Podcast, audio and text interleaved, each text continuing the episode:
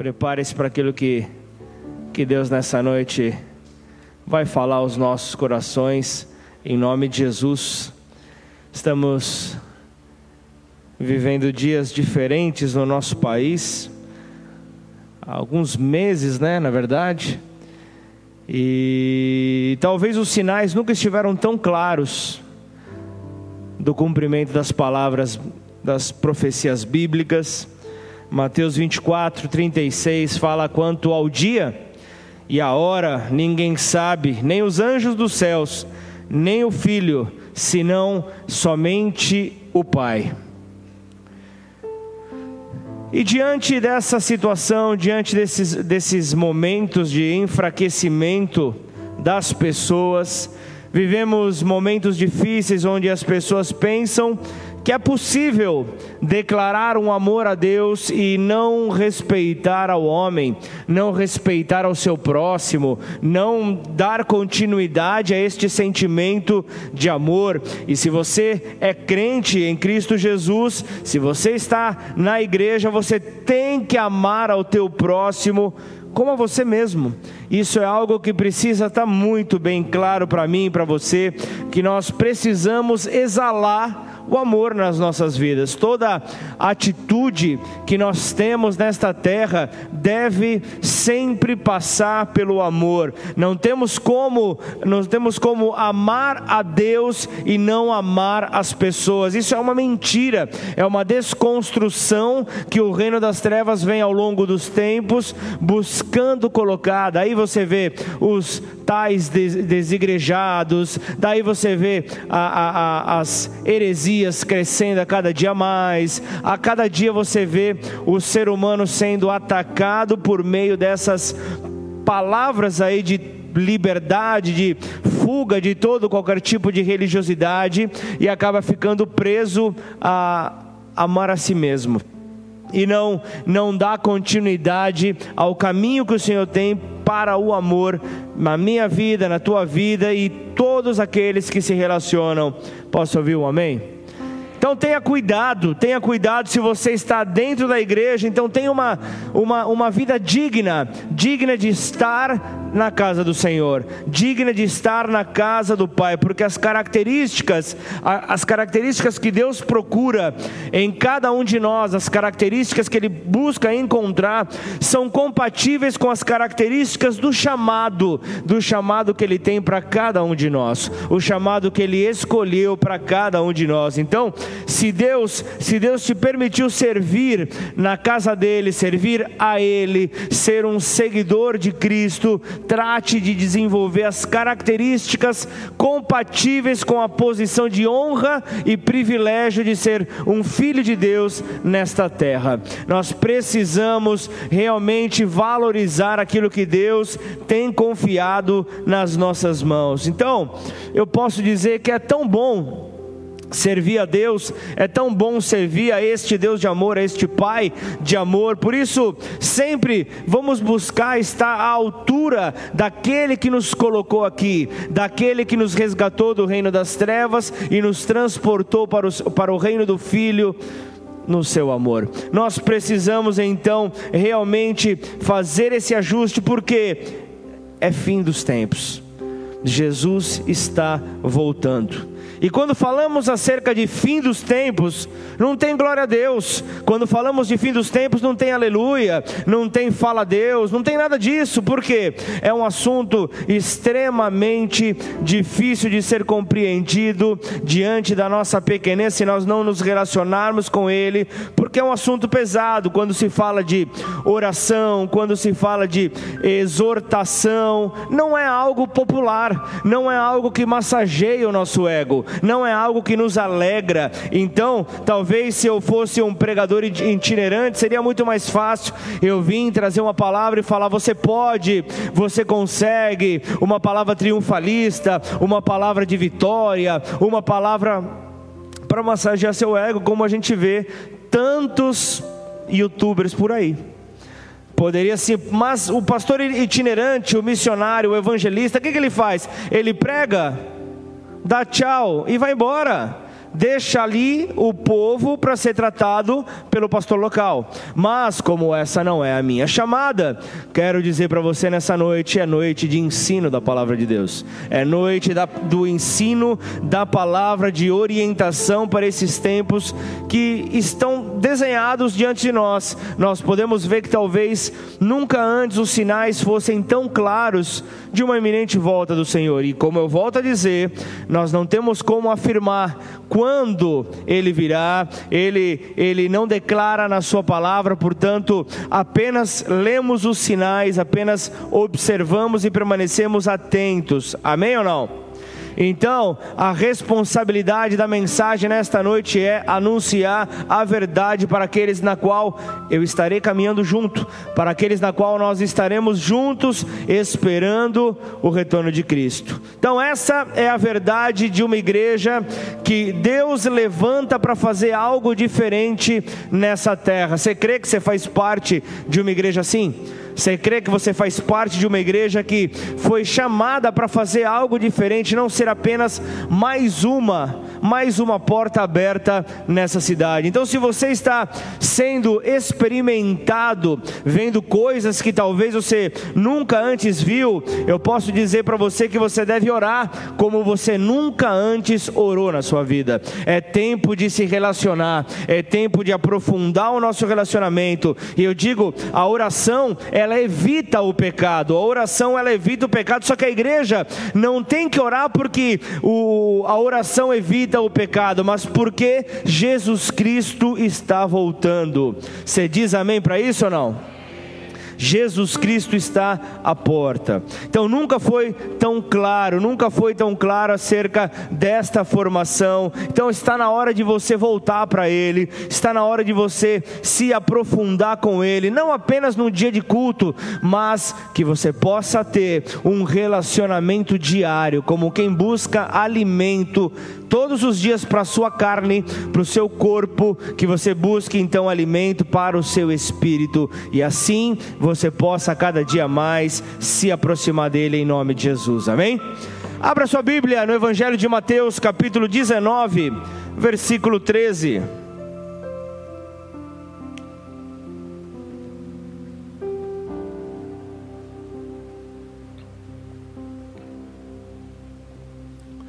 Mateus 19, versículo 13.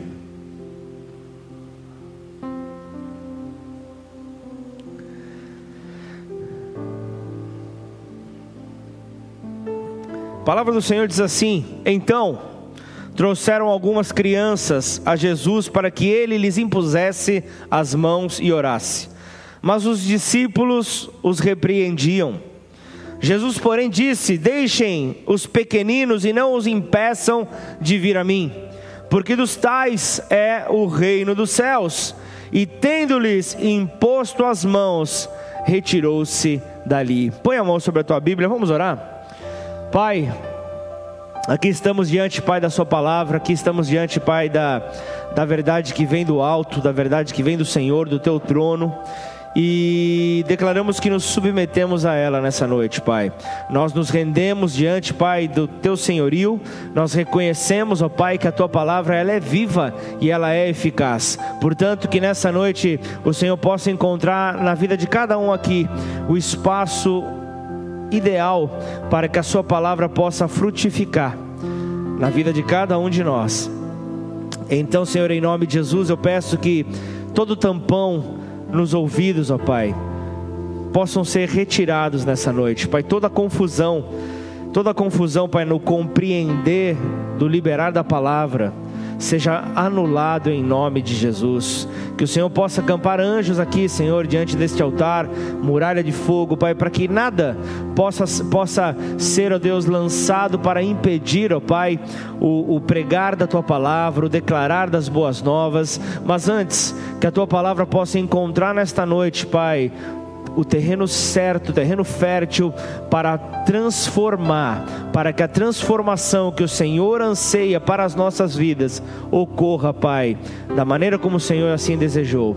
Portanto, Pai, nesta noite nós declaramos, tanto aqui presencial como de maneira online, Pai, nós declaramos, ó Deus, o poder da Tua palavra fluindo por meio do Teu Santo Espírito, Pai. Portanto, convém que o Senhor cresça e eu diminua nessa noite, Pai. Então, me, me usa como Teu instrumento nessa noite para poder, ó Deus, lançar essa semente, lançar esta palavra, e então, Senhor, essa palavra possa repercutir em glória ao Senhor, e esta noite possa marcar a retomada, Senhor, da vida de cada um aqui, Senhor, em se relacionar com o Senhor de uma maneira como nunca antes nós vivemos, ó Pai. Em nome de Jesus, Senhor, uma igreja curada, uma igreja restaurada, é uma igreja que cura, é uma igreja que restaura, é uma igreja que onde o, o, o, o doente aparecer, onde o cativo aparecer, onde aquele que está perdido aparecer, encontrará descanso, encontrará, Senhor, abrigo, encontrará refúgio, Senhor. Portanto, Pai, Somente em Ti nós encontramos, ó Pai, cada uma dessas características, ó Pai.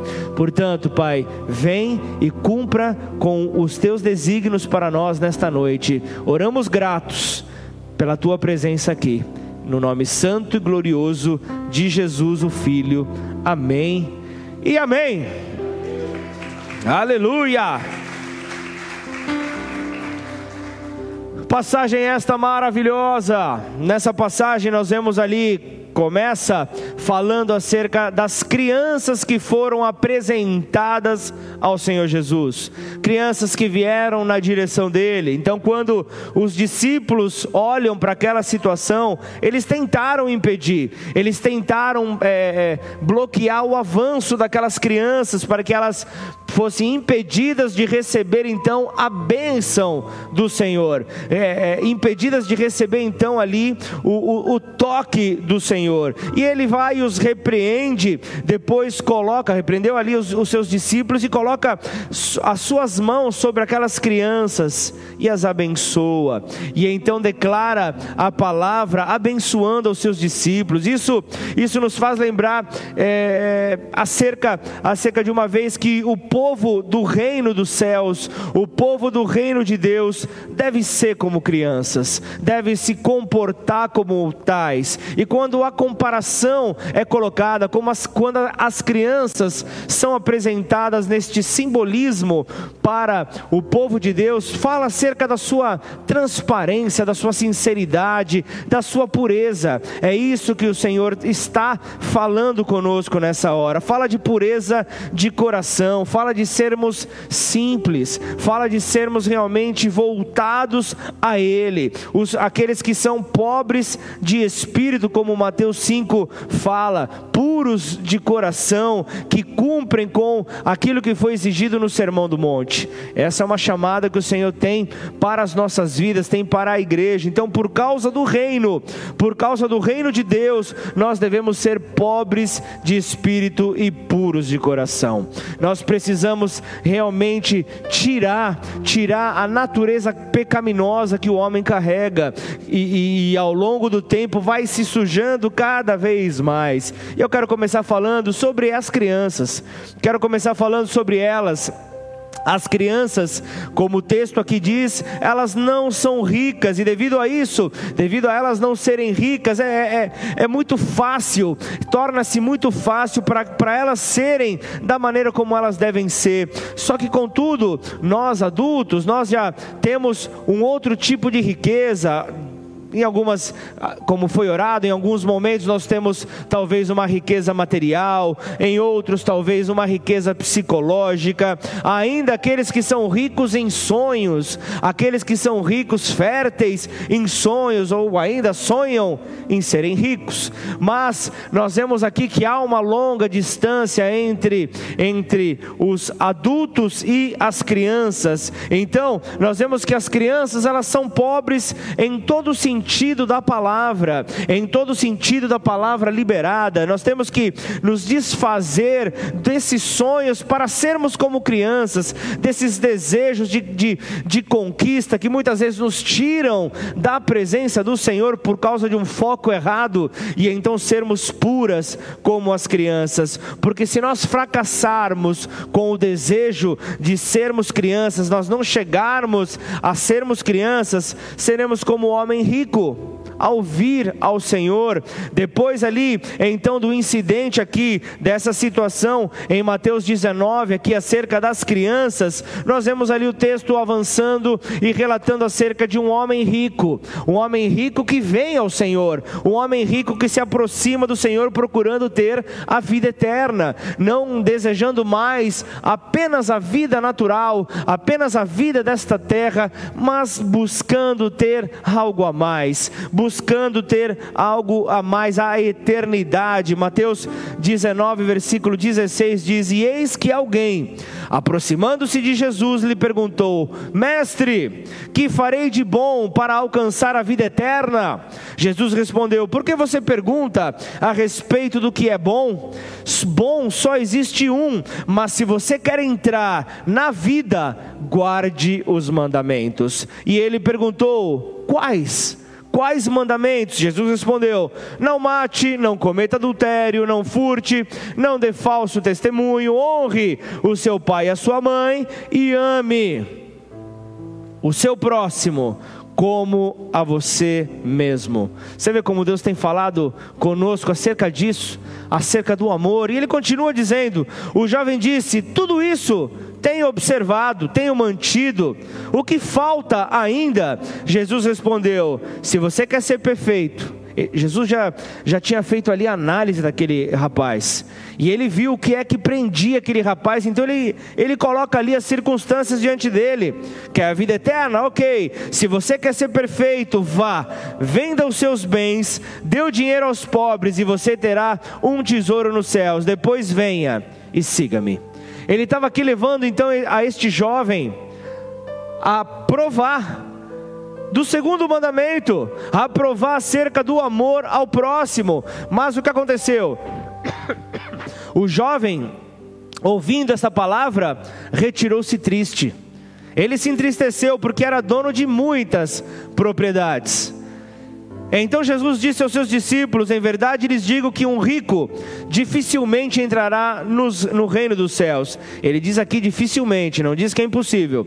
E ainda lhes digo que é mais fácil um camelo passar pelo fundo de uma agulha, pelo buraco de uma agulha, do que o rico entrar no reino de Deus. Ouvindo isso, os discípulos ficaram muito admirados e perguntaram: Sendo assim, quem pode ser salvo?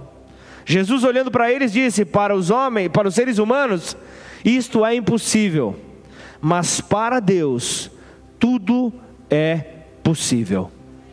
Para Deus tudo torna-se possível. E eu vejo aqui então essa pessoa procurando pela vida Zoe estava procurando então pela vida divina. Ele já tinha a vida bio, já tinha ali a vida biológica, já tinha ali a, a, a, a vida da alma, a, a psique, ainda ele queria a vida de Deus, ele queria a vida eterna, ele queria a vida zoe. Então, o que eu vejo aqui, essa busca desse homem, ele achou que a conseguiria por estar simplesmente fazendo bem.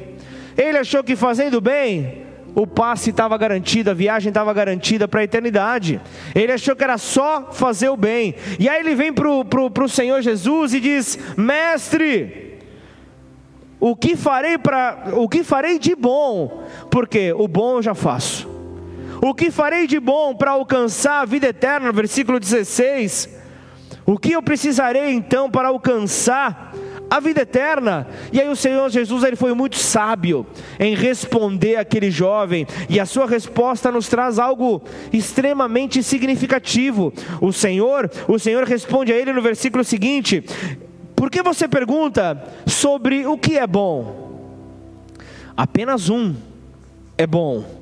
E o que então ele nos revela com isso? Ele, ele, ele simplesmente está aqui falando para nós, ele nos diz que se chamamos ao Senhor de bom, nós temos que reconhecer que Ele é Deus, nós temos que reconhecer que Ele é Deus e não há ninguém acima dele. Então, eu, não há ninguém que seja bom, é isso que Jesus está trazendo. Não há ninguém que seja bom, exceto o próprio Deus, exceto o mesmo Deus, o mesmo Deus grande, o mesmo Deus poderoso. Então, o Senhor estava dizendo ali: se você me chama de bom, você deverá me reconhecer como Deus, você deverá reconhecer que eu sou Deus na tua vida. Se você me chama como tal, como bom, então não, é, não, não deveríamos simplesmente pensar que nós somos bons, porque nós não somos Deus, nós não somos Deus, nós não carregamos essa, esse nível de santidade, nós não carregamos esse poder, apenas Deus é chamado bom, apenas Deus é reconhecido como tal. Então, como é que um homem, como é que um homem que não é bom poderia fazer algo chamado bom? É impossível, é isso que a Bíblia está dizendo, é impossível. E aí eu vejo a Bíblia falando por acaso, a árvore má, ela pode dar bons frutos, Mateus 7,18 fala sobre isso. A árvore boa não pode produzir frutos maus. E a árvore má não pode produzir frutos bons. Então, todos nós, todos nós, nós temos que compreender que nós não somos bons, porque nós não somos Deus, é apenas Ele é este, apenas ele é este que na qual este jovem está querendo se comparar, mesmo que de uma maneira indireta. Então, o Senhor Jesus vem com toda a sabedoria, trazendo para esse jovem rico que se ele queria realmente entrar na vida Zoe, na vida divina, ele precisava ali guardar os mandamentos. Só que aí ele vai, bate no peito, vem para querer se gabar, falando: "Mas isso eu já observo, isso eu já guardo, isso eu já faço". E aí eu vejo ali Jesus ali mencionando, né, os mandamentos, justamente, justamente ali para tentar mostrar para aquele jovem que ele precisava ter uma vida diferenciada. Ele se achava por causa das suas propriedades, ele se achava por causa da sua riqueza, ele se achava por causa do poder que ele exercia por meio dos recursos que ele tinha. Ele achava que ele era alguém bom, por poder dar uma ajuda aqui, por poder dar uma ajuda ali, por poder gerar um emprego, ele achou que ele era bom, ele achou que ele fazia algo demais, porém, Jesus está quebrando aquela fortaleza na mente daquele homem, assim como ele vem nesta noite para quebrar toda a fortaleza na mente, tudo aquilo que nos impede de reconhecer que Ele é Deus na nossa vida. Posso ouvir um amém? Ele é Deus sobre nós. Então, ainda que que ele, que ele tivesse apresentado aqui uma resposta negativa, olha só o que ele fala, versículo 20. Tudo isso eu tenho guardado. Mas fala para mim, o que é que me falta? Eu preciso acrescentar nas qualidades que eu já possuo. O que falta para eu alcançar?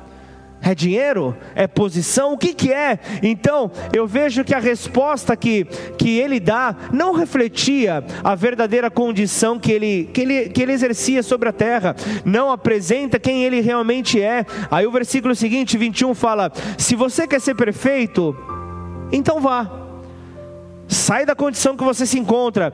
Vende os seus bens. Jesus sabia que ele estava preso ali às riquezas. E ele fala então: venda os seus bens, dê o dinheiro aos pobres e você terá um tesouro nos céus. Depois disso, depois de, de se desprender de todo o trono de adoração, depois de se desprender de toda adoração a falsos deuses, e você mostrar que você me ama, como? Amando ao teu próximo, cuidando da maneira como você deseja ser amado, aí sim, vem e me segue. Aí sim você entendeu o que é o reino de Deus. Aí sim você entendeu o que é o, o que você precisa para então alcançar a vida eterna. Então, o que foi dito aqui pelo Senhor verdadeiramente pôs à prova a autenticidade do amor daquele jovem ao seu próximo. Ele realmente foi provado naquele momento e o Senhor Jesus não repreendeu, mas simplesmente colocou: ó, o fato está aqui. Você diz que você guarda os mandamentos. Ele sabia, ele sabia que esse jovem aqui por, por causa desse amor material, ele estava tropeçando na lei, ele estava tropeçando e Jesus estava mostrando que ele tinha algo a mais. Jesus estava falando sobre graça, Jesus estava falando sobre a graça dele, o favor que nós não merecemos, que aquele jovem não merecia, mas que poderia então vir ao encontro dele de maneira gratuita para ele.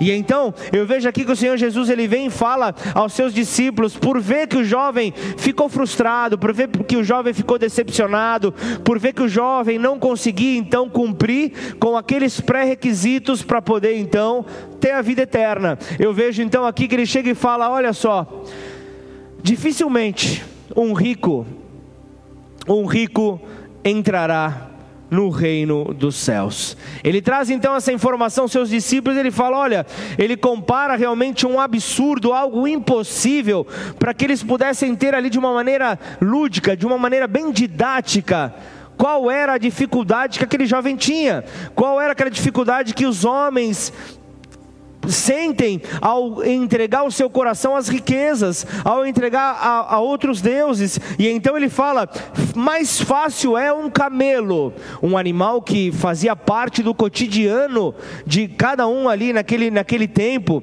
É mais fácil então o camelo passar pelo pelo, pelo fundo de uma agulha. Ele falava, ele falava ali sobre, sobre as arestas ali, ali do, do, do, do dos montes onde passavam ali, que, que assim era chamado, e, e, e trazendo então essa percepção que não dava para este animal passar por ali, do que um rico entrar no reino de Deus, porque o rico terá dificuldades em mostrar o seu amor diante de tudo que possui, diante de todo o material que está sobre ele. Então Jesus ele vem abordando ali em questões periféricas, ele vai contornando ali para chegar numa questão central, para chegar no foco, para trazer ali a mensagem que ele queria compartilhar. E então ao perceber que aquele jovem, ele havia falhado ali em ter outros deuses diante dele, Jesus pediu então, ó, vamos fazer o seguinte, eu quero, assim como no ano de 2021, eu quero quebrar a resistência que os meus filhos têm para se entregarem a mim, para se renderem, para terem um relacionamento verdadeiro. Da mesma maneira, o que te impede de se aproximar são as tuas posses. Então, vende tudo. Vende tudo, abre mão de tudo. Ele está falando da renúncia. Aquele que quer participar do reino, aquele que quer propagar o reino, aquele que quer fazer com que as boas novas cheguem até os outros, vai ter que renunciar vai ter que passar por momentos de renúncia, e isso fala de renunciar à sua própria carne, de renunciar às suas vontades, para fazer a vontade desse Deus. Então faça isso e distribua. Mostre então o amor. Aí sim, aí sim você vai ter compreendido. Então, o jovem, ele trava naquela hora. Então aquele homem trava naquela hora e mostrou: eu sou incapaz. Eu sou incapaz de seguir adiante para o passo que Jesus trouxe para mim. E esse passo tornaria esse jovem livre da escravidão para a qual ele estava então vivendo. Jesus estava trazendo cura, Jesus estava trazendo libertação, e eu vejo então que essa impossibilidade que ele mostra aqui já já nos faz realmente pensar acerca da conduta que nós devemos ter sobre as nossas vidas. E quando os discípulos escutaram isso, eles se sentiram desiludidos. Quando eles ouviram essa palavra, eles falaram: Ah, e agora? A casa caiu. Como? Quem? Quem? Quem poderá ser salvo então? Ele, ele, versículo 25, ele pergunta, eles perguntam então: quem conseguirá, se é tão difícil assim, quem conseguirá ser salvo? E aí Jesus ele vem e fala: olha, para vocês pode parecer impossível, mas para Deus nada é impossível. Ele fala: para Deus tudo é possível. Versículo 26 ele fala sobre isso. Não há impossibilidades para este Deus. Então, ele fala aqui que um homem rico, para ele ser salvo, ele precisa justamente se entregar a um novo relacionamento, entrar para um novo relacionamento, e, e, e, esta riqueza, não apenas hoje o Senhor traz para nós como algo material, mas fala de de situações que nos tiram da presença de Deus. E quantas são essas situações? Às vezes elas são muito prazerosas, e eu costumo dizer: se o pecado não fosse bom, ninguém pecaria. O pecado é bom mas não te traz consequências boas, não é edificante, não é algo que te convém. Mas o pecado, ele traz uma falsa sensação que aprisiona as pessoas. Mas eu creio em um Deus que, que, que fala para nós justamente acerca da, da, do poder que ele tem. Se um camelo não pode passar pelo fundo de uma agulha, ele pode simplesmente aumentar esse fundo da agulha, ou ele pode diminuir o tamanho do camelo para que essa impossibilidade torne-se algo real. E isso está sobre as nossas vidas. Aquilo que você declara como um impossível, o teu Deus, ele é aquele que pode então transformar todas as coisas em algo real para você, em algo que você poderá então tocar em algo que você poderá, porque você creu, você então pode viver. Então é isso que o Senhor tem para as nossas vidas. Nós não podemos, mas Ele pode. Portanto, não se preocupe, apenas tenham paz. É tempo de paz. Eu Deus tem nos falado acerca disso, é tempo de paz. E então Pedro aquele Pedro de sempre resolve aparecer. Não se aquieta, não se tranquiliza, e então ele começa, porque ele sabia que ele tinha uma herança, ele sabia que as palavras de Jesus estavam ali sempre direcionando a uma herança. Então, eu quero nessa noite trazer essa mensagem: o reino como herança, o reino como herança para aqueles que creem, para aqueles que nele confiam. Aí Pedrão entra, versículo 27 de Mateus 19. Então Pedro, tomando a palavra, ele era aquele que, que era, era líder por si só, ele já avançava. Então ele toma a palavra e diz: Eis que nós deixamos tudo Olha lá, Pedro estava assim, batendo no peito, falando: Eu renunciei, eu abandonei tudo para seguir o Senhor. O que será, pois, então de nós?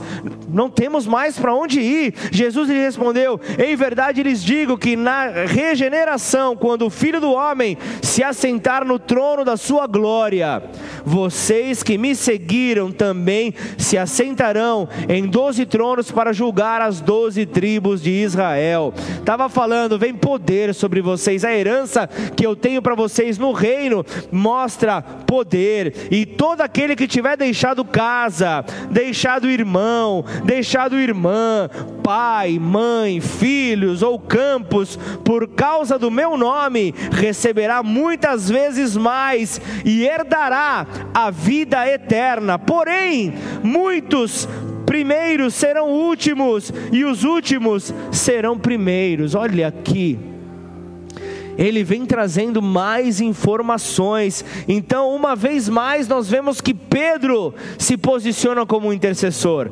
Pedro então vem e, e ele interveio aquela causa. Ele falou: Eu preciso trazer clareza, porque nós não entendemos nada.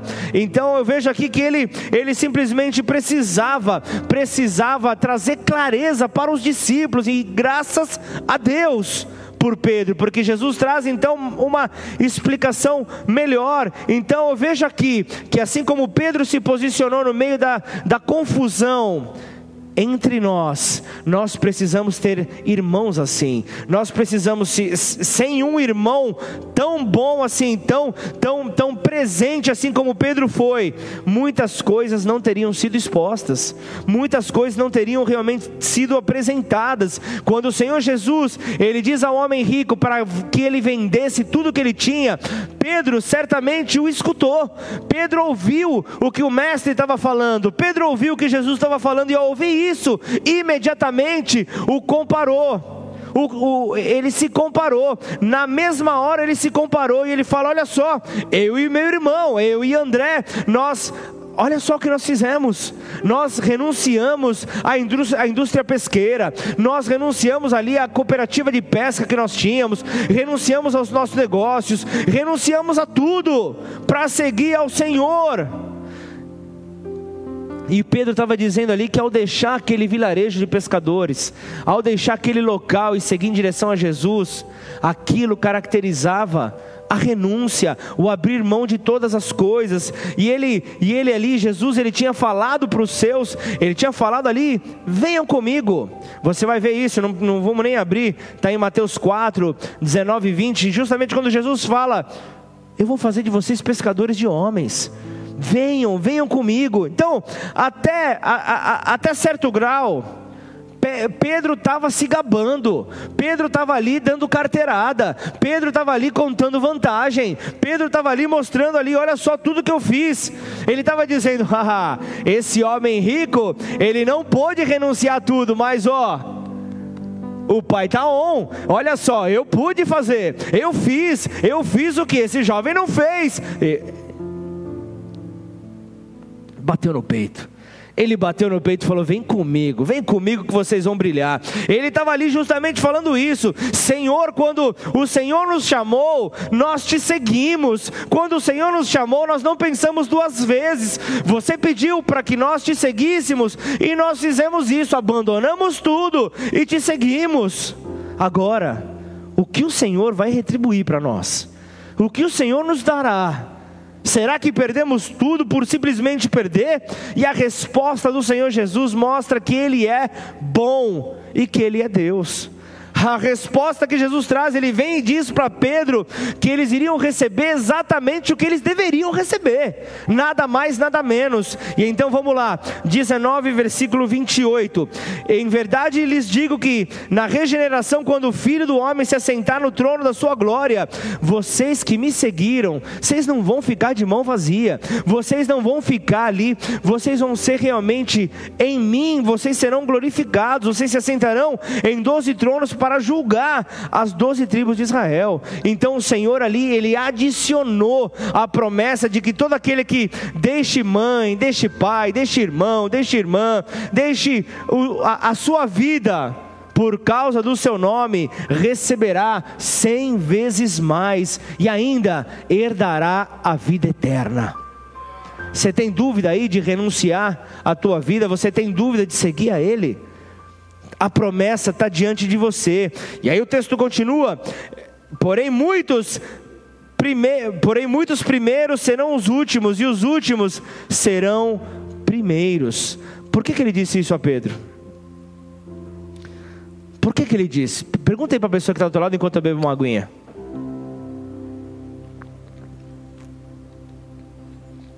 Por quê? Por que, que ele disse isso a Pedro?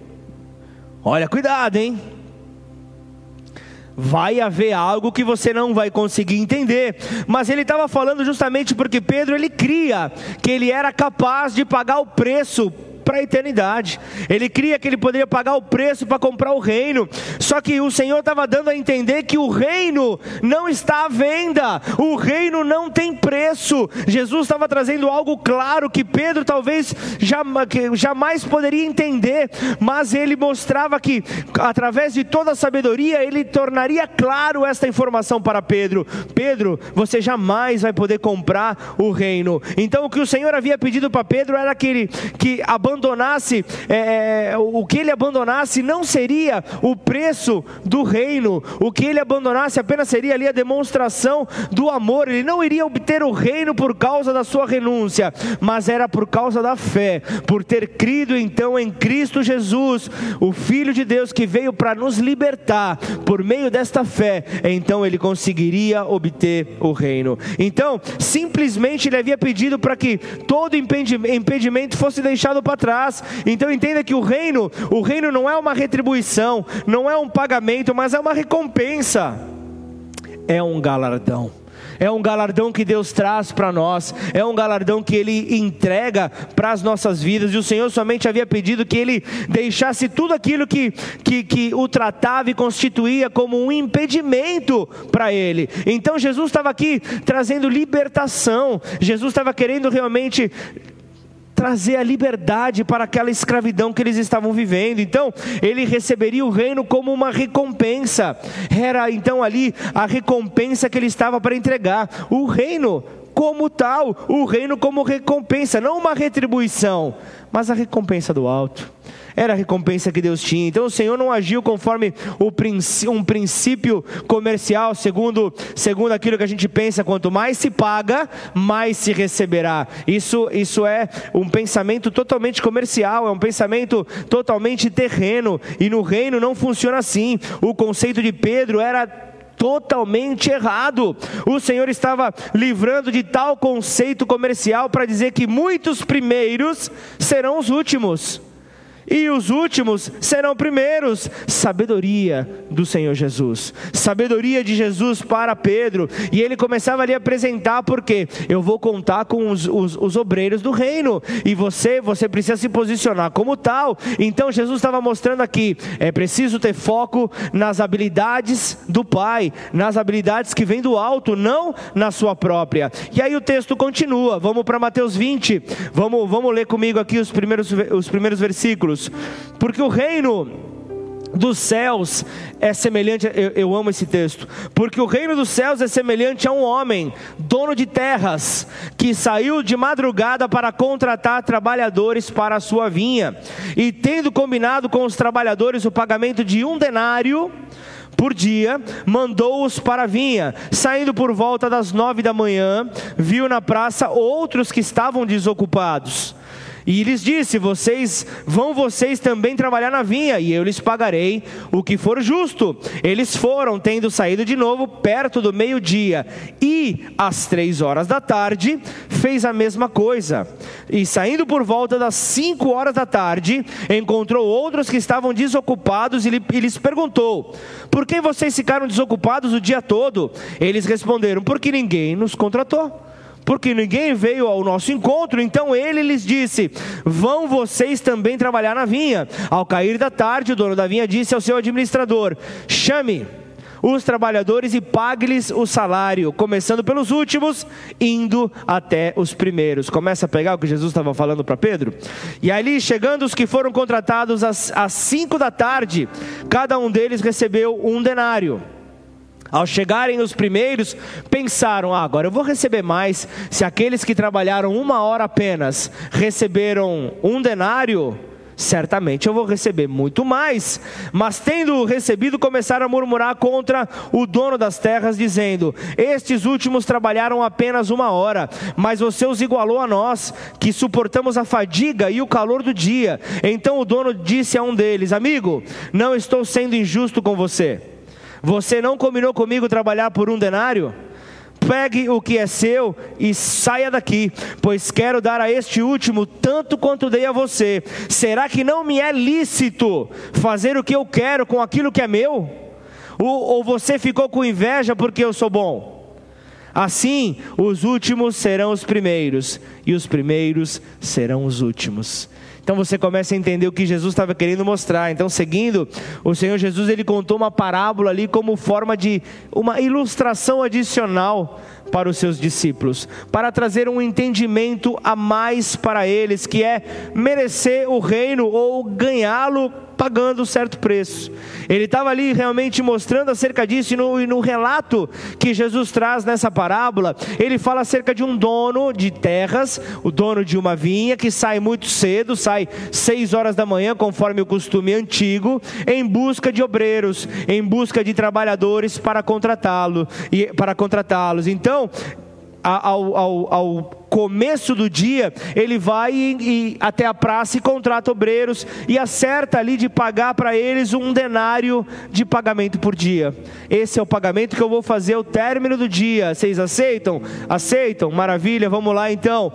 Mais tarde, a terceira hora, ou seja, nove horas da manhã do, do, do, do, dos, horários, dos horários antigos, veio, veio outros que estavam desocupados então, e ele começa, ele começa ali a, a contratar, falou, opa, estão aí sem fazer nada? Vamos para minha vinha, vamos trabalhar, e ofereceu ali algo que ele considerava como justo, e então, na, na, na, na sexta hora e na novena, ao meio-dia, e às três horas da tarde, o dono da vinha saiu outra vez, e encontrou mais desocupados ali com os com os pés para o alto, ali esperando o sol baixar, sem fazer nada, mas ele chega e oferece então esse emprego a eles e contratou por um pagamento justo. E, e, e no final do dia, 5 horas da tarde, o dono da vinha ainda saiu novamente e contratou mais desocupados. Contratou mais que estavam ali sem fazer nada. E ao final do dia, seis horas da tarde, ao cair do dia, o dono da vinha chama o administrador fala: agora chegou a hora dos pagamentos. Então vamos lá. Então agora é de, a hora de pagar a jornada de trabalho dos obreiros. Então agora acontece algo extremamente inusitado. O dono vem e paga ali, começando pelos últimos. Ele não pagou os primeiros, ele veio e começou então a pagar os últimos. Ele não paga aqueles que ficaram o dia inteiro. E era um total de cinco grupos. Eram cinco grupos: aqueles das seis da manhã, aqueles da, das nove da manhã, o, aqueles do meio-dia, das três da tarde e das cinco horas da tarde. E então o Senhor ele veio e pagou ali a, a, a, ao último grupo, ele paga aqueles que ficaram uma hora apenas trabalhando ali, para justamente é, honrar com o compromisso que ele havia feito, e o acordo que ele havia feito é, é, com, com os obreiros havia sido pagar um denário, com, com o primeiro grupo, um denário por 12 horas de trabalho. E aí ele começa pagando um denário para aqueles que trabalharam uma hora apenas. Aí talvez aí dentro do teu coração já está batendo, mas isso é injustiça. Eu vou, eu, eu, vou contratar o sindicato, eu vou, eu vou chamar um advogado, eu vou entrar porque não, não é eu quero equiparação. Já, já começa a, a, a, os pensamentos revoltados a, a, a bater dentro da gente. Eles Trabalharam desde as seis da manhã até as seis da tarde, passaram, a, a, tiveram a fadiga do dia, o calor do dia e receberam o mesmo. Como que pode algo assim? E ele, e, e eu vejo um Pedro ali que, que fica de certa forma é, indignado com a informação. Ele fala: como pode algo assim? Como pode ali é, trabalhar muito menos e receber muito mais do que eles deveriam? Essa é a forma de pensar da terra. Essa é a forma de pensar daqueles que estão aqui na terra. Então no final, eu vejo que o Senhor Davi, Davi ele pagou o mesmo montante para todos. Versículo 12, ele fala: Esses últimos trabalharam uma hora apenas e os fez iguais a nós, que temos suportado o peso do dia, o calor abrasador, a dificuldade. Mas aí o, o dono fala: Mas peraí, não me, não me é lícito fazer o que eu quero com aquilo que é meu. Ele fala: Peraí, Pedro, a gente não tinha combinado nada. Era, é, é, era mais ou menos como se o Senhor dissesse isso para Pedro: Calma aí, nós não tínhamos falado nada acerca disso. Você deixou tudo para me seguir, Pedro, maravilha, mas eu não falei nada contigo, eu não acertei nada contigo. Assim como foi com o Senhor Davi, houve um acerto. Eu te dei aquilo que havia sido prometido. Eu, eu, eu mostrei para você que o prometido seria pago. E eu te disse que os primeiros seriam os últimos e os últimos seriam os primeiros. Jesus está falando assim numa parábola, falando to da totalidade da era da graça. Está falando da totalidade da era da graça. Você tem noção que você vai receber o mesmo, o mesmo que Pedro, o apóstolo Pedro, que lá atrás conheceu Jesus? E aí então, será que nós podemos reclamar alguma coisa? Será que Pedro vai poder reclamar? É, é a era da graça. É o que o Senhor está entregando para nós. Eu vejo que Jesus chamou Pedro, chamou André, chamou Tiago, chamou João, chamou ali os discípulos, né? E justamente ele os chamou e os contratou, e eles abandonaram tudo pelo reino. Essa parábola ela, ela é muito significativa aos olhos do Senhor. Ela fala muito para o Senhor, já que nos indica que a menos que você deixe tudo por causa do reino, você é um desocupado. Você ainda está comigo? Se você não entendeu, espero que até o final dessa mensagem você possa entender, mas isso é a palavra. Vai reclamar com Jesus.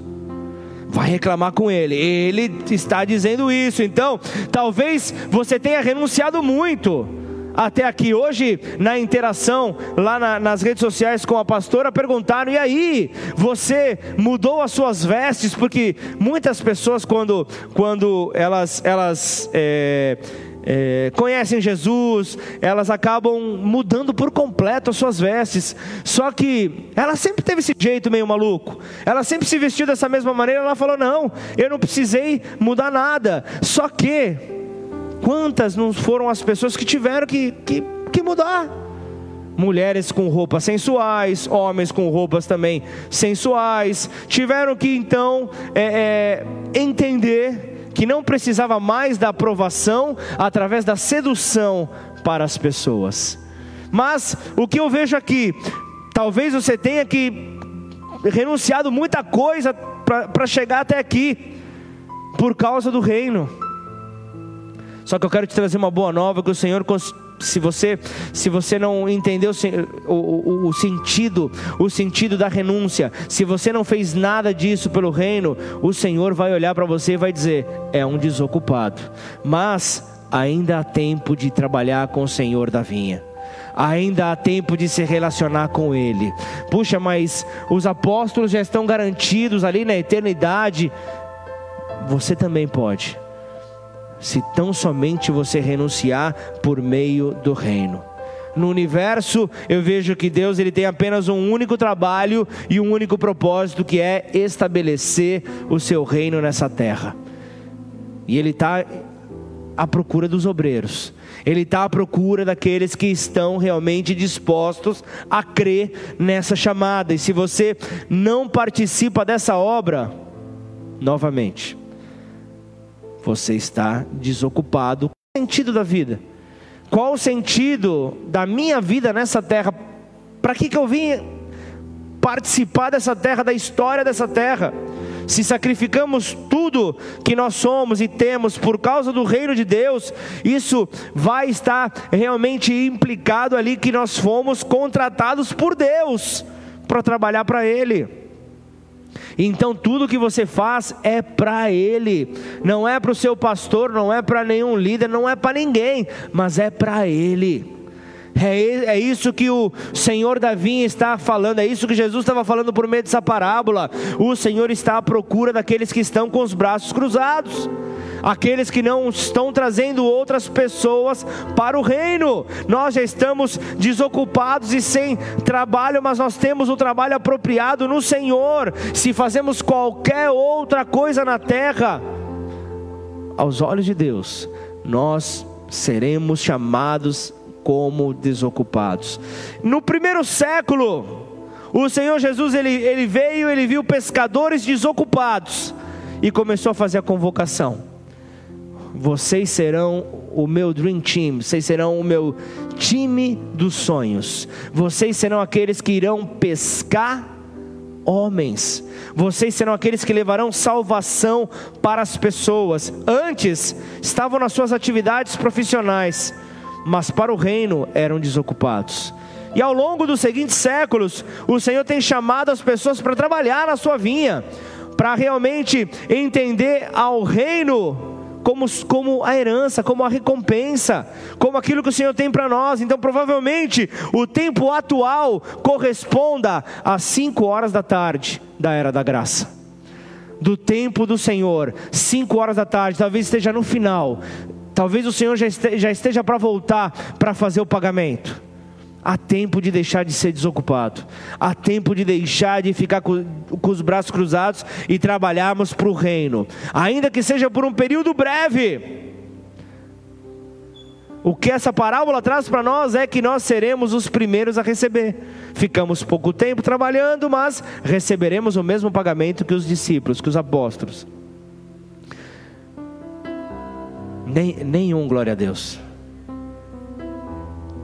Como é difícil falar acerca da volta de Jesus. A paralisia, a dificuldade. Por isso, o começo da, da mensagem, a oração foi: Senhor, desobstrui todo ouvido, tira todo tampão, toda fortaleza na mente, tudo que possa impedir a compreensão. Nos faça então entender que nesse tempo da graça, ainda que o tempo que nós venhamos a servir ao Senhor da vinha, ao, ao Deus Todo-Poderoso, seja breve em relação àqueles que vieram antes de nós, aos patriarcas da fé, nós receberemos o mesmo pagamento. E eu estou certo de que o Senhor Jesus não pagará a, a, aos patriarcas na fé mais do que aqueles que chegam às 5 horas da tarde da era da graça. Será que vocês não creem por acaso que nós somos os chamados às 5 horas da tarde? Nós somos os últimos a serem chamados? Ou será que você pensa que ainda estamos no meio-dia da era da graça? Será que você pensa que nós estamos ainda às 9 horas da era da graça? Que oração? Que oração é a pergunta dessa noite? Eu creio que nós estamos no entardecer da dispensação da graça. Nós estamos no entardecer, nós estamos ali no tempo onde todas as coisas terão fim. Não sei quanto tempo mais isso durará, mas o que eu falo é acerca de um reposicionamento de conduta à espera da volta do Senhor. Talvez o Senhor te recolha, talvez o Senhor volte para te buscar. Mas a nossa conduta deve ser de embaixadores do reino. E essa parábola lá revela que o reino não é algo que se negocia, não é algo comercial. E, e, e Jesus, ele não colocou a venda o seu reino. Jesus ele está apenas contratando, está trazendo pessoas não importa o preço que você esteja disposto a pagar, se não for por meio da fé, nada vai valer. Então, mentalidade comercial no reino não vale. Mentalidade terrena, mentalidade carnal neste reino não vale. A recompensa do reino é inteiramente um assunto relacionado com o que o Senhor diz acerca da sua graça, conforme a sua vontade, ou seja, vocês não merecem mas vocês recebem. Era isso que ele falou para aqueles trabalhadores das 5 horas da tarde. Vocês não merecem receber o que aqueles que 12 horas de trabalho ininterruptos fizeram. Mas quem diz o que merece ou não merece, sou eu, diz o Senhor. Aquilo que é meu, eu distribuo. Eu distribuo de igual maneira. Então nós temos que compreender que nenhum de nós pode ser chamado bom porque nós precisamos nos despojar de nós mesmos, é o ser pobre de espírito que a Bíblia ensina.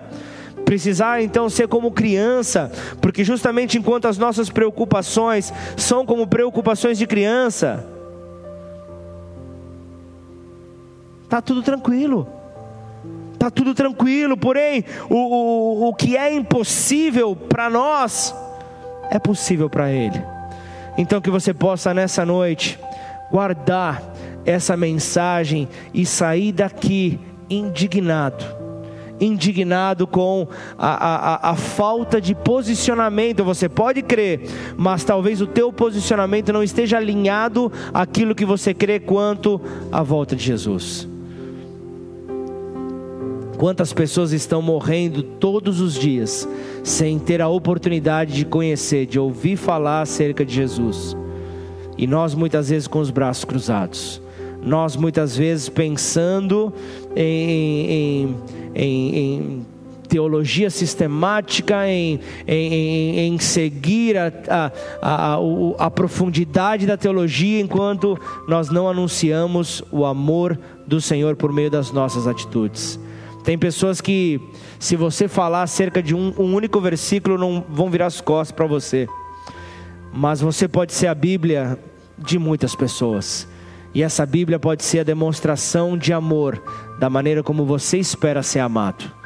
Em nome de Jesus. Curva sua cabeça, feche seus olhos. O reino como herança, o reino como uma recompensa. É isso que nós devemos buscar. É isso que nós devemos ir atrás. A nossa motivação deve ser, deve ser o seguir a Ele, seguir a, a, a, aquele que tem o poder para transformar todas as coisas, para mudar todas as coisas. E ao ler então essa parábola hoje, eu me peguei rindo,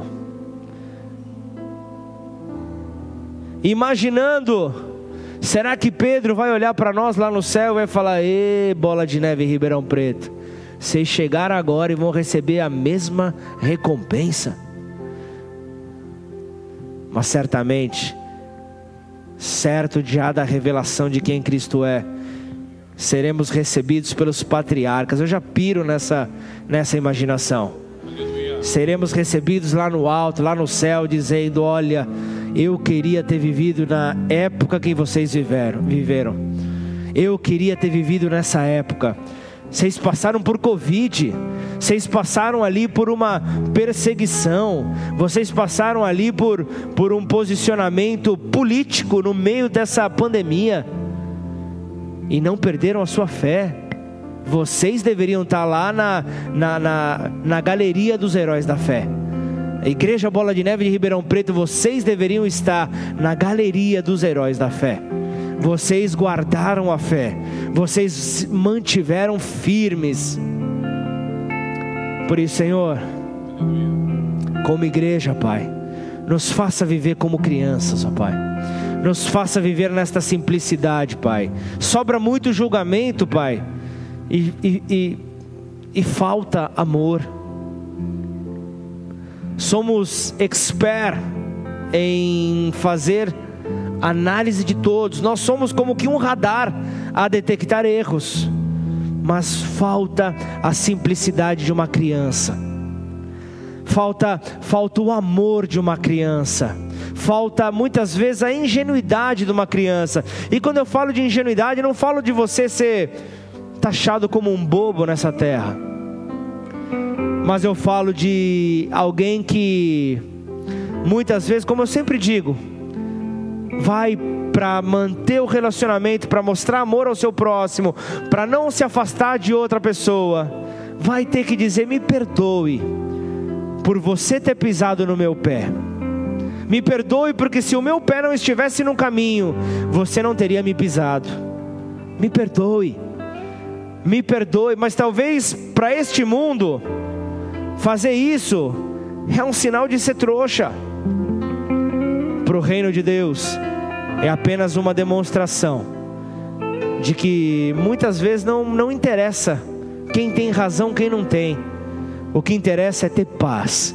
E algo que o Senhor nos diz é tempo de paz. É tempo de nos aprofundarmos em conhecer aquele que tem a chave do reino, aquele que abrirá a porta para cada um de nós entrar. E essa essa mensagem é o convite para você analisar como você tem vivido os teus dias aqui na terra. Será que você é chamado como um pobre de espírito, como aquele que se despoja dos seus próprios interesses, das suas vontades, para viver a vontade do Pai, para viver o amor dele nessa terra? Se assim for, você atrairá então a, a alegria do nosso Deus. E diante de um Deus que eu, eu vejo que praticamente está com a mão na maçaneta para abrir a porta, nós temos a oportunidade de levar outras pessoas para o reino, para a salvação, para a eternidade. Por isso, hoje nós temos uma limitação por causa da prefeitura, da pandemia, do cenário em que vivemos de cadeiras. Mas ainda assim, dentro dessa limitação hoje, você está vendo diversas cadeiras vazias. Isso tem que ser motivo de indignação para você. Isso tem que ser motivo de oração.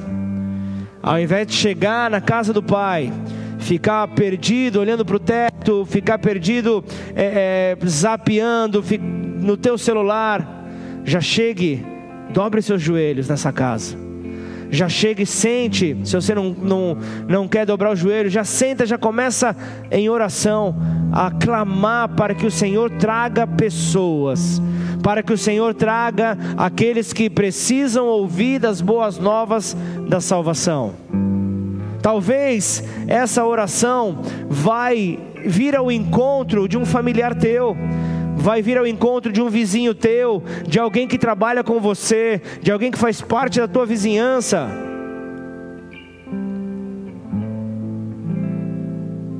É tempo de deixar de sermos desocupados e então trabalharmos para o Senhor da vinha. E nessa noite, antes de encerrarmos esse culto, eu não posso encerrar sem antes fazer um convite, sem antes poder apresentar a você que não chamou esse Senhor da vinha, não chamou o Senhor Jesus para morar dentro de você, para que o seu Santo Espírito possa morar em você. Isso fala de ajustar as velas da tua embarcação. Isso fala de apertar bem os parafusos, as peças do motor. E não importa se hoje é o teu primeiro dia aqui nessa igreja. Não importa se você já vem nos acompanhando pelas redes sociais, não importa se você já vem visitando esta igreja há um certo tempo. Hoje foi o dia que o Senhor escolheu para te marcar. Hoje foi o dia que o Senhor te escolheu para dar a você uma nova percepção do reino dele, uma nova ótica. Hoje é o dia que o Senhor escolheu. Então, se você deseja ver então essa transformação ocorrendo na tua vida, e eu não estou falando de religião, quero frisar bem isso. Eu não estou falando de religião, eu estou falando de mudança de vida. O autor e consumador da sua fé, o autor da vida, ele está pedindo licença para poder entrar na tua vida e endireitar os teus passos. Se esse é o teu desejo, eu quero fazer uma oração por você, basta tão somente você repetir essa oração. Se esse é o teu desejo, levanta sua mão bem alta aí no teu lugar. Eu quero orar por você. Eu quero poder então apresentar este caminho reto que está no Senhor. Então, com fé, repita essa oração comigo. Declara assim: Pai. Pai Nesta noite, nessa noite, eu quero reconhecer, eu quero reconhecer as minhas falhas, as minhas falhas, e em arrependimento, em arrependimento, eu quero te pedir perdão. Eu quero te pedir perdão por cada momento, por cada momento em que eu em que eu virei as costas ao Senhor, em que eu virei as costas ao Senhor. Mas neste dia, mas neste dia, a tua palavra me alcançou. A tua palavra me alcançou. E eu posso reconhecer. E eu posso reconhecer com o meu coração aberto. Com o meu coração aberto. E Jesus Cristo, Jesus Cristo é o filho de Deus. É o filho de Deus. Que veio à terra. E veio à terra. Morreu em meu lugar. Morreu em meu lugar. Pela minha liberdade. Pela minha liberdade liberdade. E hoje, e hoje eu reconheço, eu reconheço que o Pai, que o Pai, o ressuscitou, o ressuscitou do meio, de meio aos mortos, de meio aos mortos. E hoje vivo está. E hoje vivo está. E então o poder da ressurreição, e então o poder da ressurreição está sobre a minha vida. Está sobre a minha vida. Esse poder diz, e esse poder diz que não há morte, que não há morte que possa me paralisar, que possa me paralisar, porque o poder da vida, porque o poder está da vida sobre mim. Está sobre então Jesus, então Jesus, eu te recebo, eu te recebo como meu único, como meu único e suficiente, suficiente Senhor e Salvador. Senhor e Salvador. Escreve o meu nome, escreve o meu nome no livro da vida, livro da vida. E a partir de hoje, e a partir de hoje, muda minha história, muda minha história. Guia os meus passos, os meus passos em paz, em paz, para a tua glória, para a tua glória. Em nome de Jesus. Em nome de Jesus. Celebra o nome do Senhor, você que fez essa oração, você que faz parte desta família, em nome de Jesus. Coloque-se de pé no seu lugar. Vamos terminar esse culto adorando ao nosso rei, adorando aquele que aquele que morreu, ressuscitou e está para voltar, está para voltar para resgatar a sua igreja, a sua noiva adornada. Portanto, que os teus lábios não fiquem fechados nesta hora. Se você estiver nos acompanhando pelas redes sociais ou aqui, abra os teus lábios e adore ao teu Deus, em nome de Jesus.